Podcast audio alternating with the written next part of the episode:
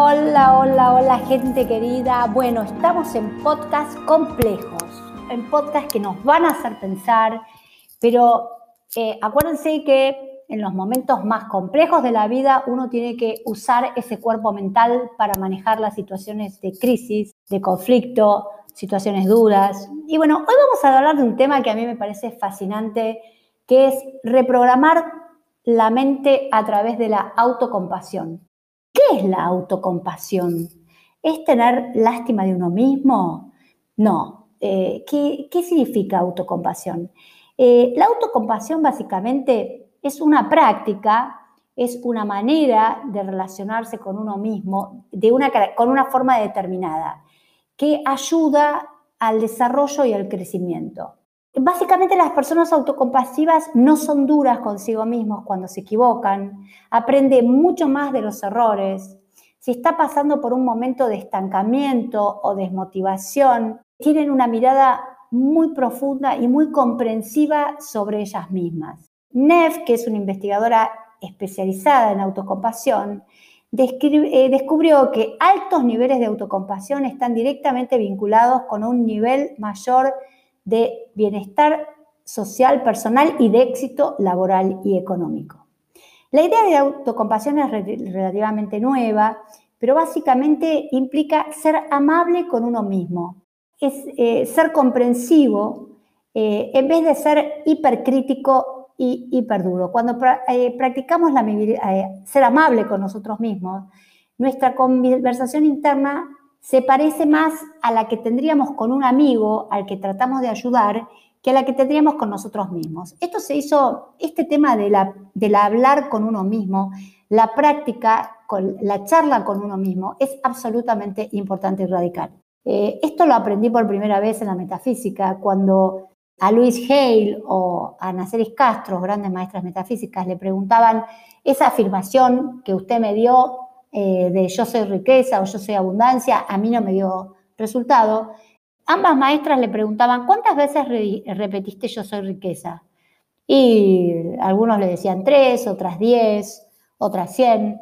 ¿Cuántas veces pensaste que no ibas a lograr, tuviste pensamientos de escasez? No lo voy a lograr, no voy a llegar, no voy a poner. Y, y las respuestas serán 300, 400, un montón de veces. Es decir, que no hay forma que si nosotros no entramos en la vibración positiva y autocompasiva hacia nosotros mismos, nosotros tengamos resultados exitosos en la realidad. Porque la autocompasión también tiene que ver con eh, recordar que los errores son inevitables en la vida y que lo podemos eh, tomar como los errores como un fracaso una frustración o como los que lo toman los líderes que tienen éxito a nivel mundial. Son situaciones de aprendizaje que no vi y que voy a tener que resolver. Pero el problema es que la mayoría de nosotros, eh, nosotros hablamos, los psicoanalistas hablamos que tenemos un tribunal interno. Permanentemente nos vivimos quejando, criticando, juzgándonos, diciendo cómo dijiste esto, diciéndonos sos tonta, no te diste cuenta, no te da la cabeza, cómo no te diste cuenta que fulanito te iba a engañar, cómo no te diste cuenta que este hombre que estaba al lado tuyo, que, te fue infiel, ¿cómo no te diste cuenta que este negocio no iba a funcionar en esta sociedad? Es decir, tenemos una máquina de criticarnos, una máquina de juzgarnos, y eso es la base del fracaso, porque en la autocompasión lo que aparece es como si fuéramos un niño muy chiquito y un padre que permanentemente nos está castigando. Eh, quiero hablar un poco del tema del niño interior, que últimamente me está generando mucho enojo, porque todo el mundo habla del niño interior, el niño interior, el niño interior.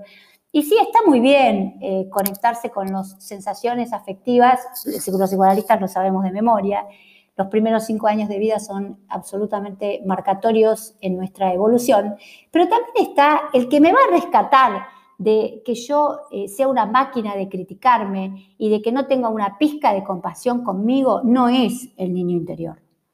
El que me va a rescatar de las situaciones graves, conflictivas de la vida, es el adulto que todos tenemos dentro. Las nuevas técnicas que yo estoy aprendiendo que me apasionan se basan en ese yo adulto, en esa parte adulta de la personalidad, que es la que puede decir, no, mira, no te voy a criticar, voy a entender que esto fue un error, y qué error se van a cometer hasta el último día de tu vida, pero que de esta situación vos tenés todas las fuerzas para salir adelante. Les voy a decir algo que quizás les caiga mal y no les guste a mucho, pero en realidad nadie saca a nadie de una situación de crítica y de juzgamiento y de látigo interno por equivocarnos. No va a venir nadie a decirnos, ay, bueno, ahora quédate tranquila porque ya la situación se acabó. Eso no es verdad. La única que nos da la libertad de decir, bueno, este tema ya lo entendí y a partir de ahora, eh, Cecilia, seguí adelante, yo confío en vos, es mi parte adulta, mi parte razonante, mi parte, la parte que dice, has salido de 100.000 situaciones difíciles en tu vida, esta también vas a salir.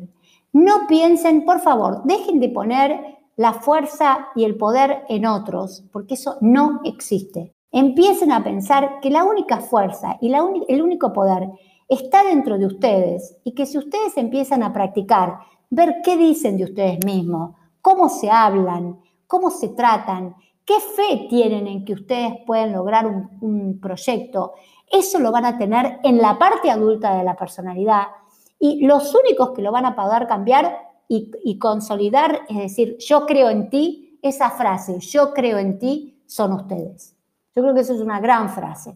A la única que le vamos a creer realmente es a nosotros mismos, porque podrá venir quien sea y puede decirte, Cecilia, vos sos muy inteligente, brillante, qué sé yo, y a mí la verdad que me, podrá sobar un poco el ego y ponerme un poco contenta, pero si yo en el fondo no lo creo, que me lo diga eh, Einstein, Stephen Hopkins, eh, Brad Pitt o quien sea, a mí no me va a servir para nada. Porque la única palabra que sirve en la vida es la que uno tiene con uno mismo. Y lamentablemente, si uno tiene historias como la mía, que no fue, eh, fue una historia bastante dura en el sentido de que de, nací, me están diciendo que, que, no iba a llegar a mucho en la vida, eh, yo tuve que construir adentro mío como un maestro interno, una Cecilia, maestra de Cecilia, que la, la consolara, que la rescata en las situaciones donde se hunde, que le muestra que no puede con todo, porque muchas veces la autocompasión es saber que con todo no podemos, que hay cosas que escapan a nuestro control. En este momento el planeta está invadido por un virus, eso no lo podemos controlar nosotros. Pero sí hay forma de que ustedes puedan encontrar esa parte compasiva, esa parte amorosa que tienen con ustedes mismos, que les digan, Cecilia, tranquila, ya vas a encontrar una solución, ya, ya vas a saber cómo salir de esta. Has salido de tantas que yo confío en vos para que vos encuentres la salida. Hay un punto que yo admiro en el coach, por eso lo estoy estudiando, quiero repetir, yo no me recibí de coach ontológica, estoy haciendo la carrera de coach ontológico, pero lo que me encanta del coach es eso, donde hacen preguntas muy poderosas, donde ustedes tienen que encontrar otras perspectivas, otras soluciones. Y hay una pregunta que siempre hacen, eh, si Cecilia le diría, viera este problema que Cecilia me está contando, ¿qué le diría a Cecilia? Y ahí es impactante como unas veces cuando uno puede salir de la situación y se pone en observador, es impresionante cómo uno se puede rescatar a uno mismo con soluciones que antes no había pensado. Porque como expliqué en podcasts anteriores, cuando estamos bajo la influencia del cuerpo emocional, muy probablemente hablemos muy mal de nosotros se va a jugar la desvalorización, la inseguridad, el miedo, pero cuando el cuerpo mental, esa mente superior, ese yo superior, esa parte adulta, se hace cargo de la situación, es capaz primero de evaluarla y segundo de rescatarnos. Estar presente también la autocompasión significa estar pendiente de cosas que hemos pasado para evaluarnos, pero también estar muy pendiente de cosas eh, futuras que vamos a poder lograr. Es decir, la mente que está muy metida en el pasado es muy raro que tenga, primero, mucha autocompasión y segundo, mucha posibilidad de éxito. Es muy importante que ustedes empiecen a pensar cuando ustedes se critican, cuando ustedes se juzgan, en qué época de su vida están viviendo. Se están, eh, criticando por algo que pasó hace 10 años, hace 15, hace 3 meses o 2 días atrás. Eso es estar viviendo en el pasado. Cuando nosotros logramos que la mente se enfoque hacia el futuro, diga, bueno, esto ya pasó, pero yo estoy viviendo ahora, el presente es este, el presente es yo escuchando el podcast de una persona que se llama Cecilia Banchero y viendo cómo hago para que estas palabras me ayuden a crear un futuro mejor. Cuanto más la gente está en el pasado, menos autocompasiva es. Hay que enfocarse a, son errores, son inevitables, son procesos de aprendizaje, cómo miro de acá al futuro. ¿Por qué es tan importante esto? Porque desde todas las técnicas que aprendí, las palabras crean realidades. Y esta frase las voy a repetir y se las voy a marcar porque las palabras crean realidades. Lo que pensamos y decimos afecta nuestras emociones y percepciones y esto repercute en nuestras acciones. Por eso es tan importante poner especial atención a cómo hablamos con nosotros mismos, porque esto va a afectar la percepción de todo, de todo lo que vivo, de todo lo que somos, de todo lo que somos capaces de hacer, de todo lo que logramos económicamente también. Eh, también la autocompasión es imaginar lo que le diríamos a, a, un ser querido en nuestra situación. Esto que les decía antes es una técnica de coach que me parece altamente eficiente. Las investigaciones han demostrado que la conversación interior puede modificar el estado de ánimo, la autoestima, la ansiedad, la motivación, inclusive el desempeño deportivo y laboral. Entonces, fíjense que esto no es un tema menor. ¿Cómo me hablo a mí misma? ¿Cómo es el diálogo que yo tengo con mí mismo? Y acá vuelvo a decir lo que sugerí en el podcast anterior, esto que me enseñó mi maestra Nacelis Castro, eh, escribir la libreta del buen decir uno cuando empieza a darse cuenta que se empezó a juzgar, a criticar, hay que anotarlo. Porque cuando nos damos cuenta la cantidad de veces que hablamos mal de nosotros, eh, eso nos horroriza. Y es el primer paso para cambiar ese diálogo interior de crítica cruel hacia nosotros mismos. Un pensamiento negativo, contrarrestar tres positivos, es, cambia vidas, eh, porque nos, nos, damos cuenta de cómo nos dañamos día a día. Y si queremos tener un universo abundante, eh, acuérdense que, como les conté en el podcast anterior, yo estoy absolutamente impresionado, impresionada de lo obediente que es el universo conmigo, para bien y para mal. Estoy impactada de cómo yo soy creadora de todas mis realidades. La primera realidad es de Cecilia con Cecilia. Si Cecilia aprende a amarse, a respetarse, a perdonarse, a comprenderse, les cuento que ese acto de amor, que es el más difícil que tenemos, porque lo que más nos cuesta a los humanos no es amar a otro, es amarnos a nosotros mismos, es perdonarnos a nosotros mismos. Una vez un sacerdote divino me dijo, Cecilia, ¿sabes cuál es tu problema? Es que vos no estás enamorada de vos misma. Ese es tu gran problema. El día que vos te enamores de vos misma, tu vida, tu vida cambia. Y saben qué? Yo creo que un poco esa es la solución. Eh, empecemos a enamorarnos de nosotras mismas Empecemos a enamorarnos de nosotras mismas.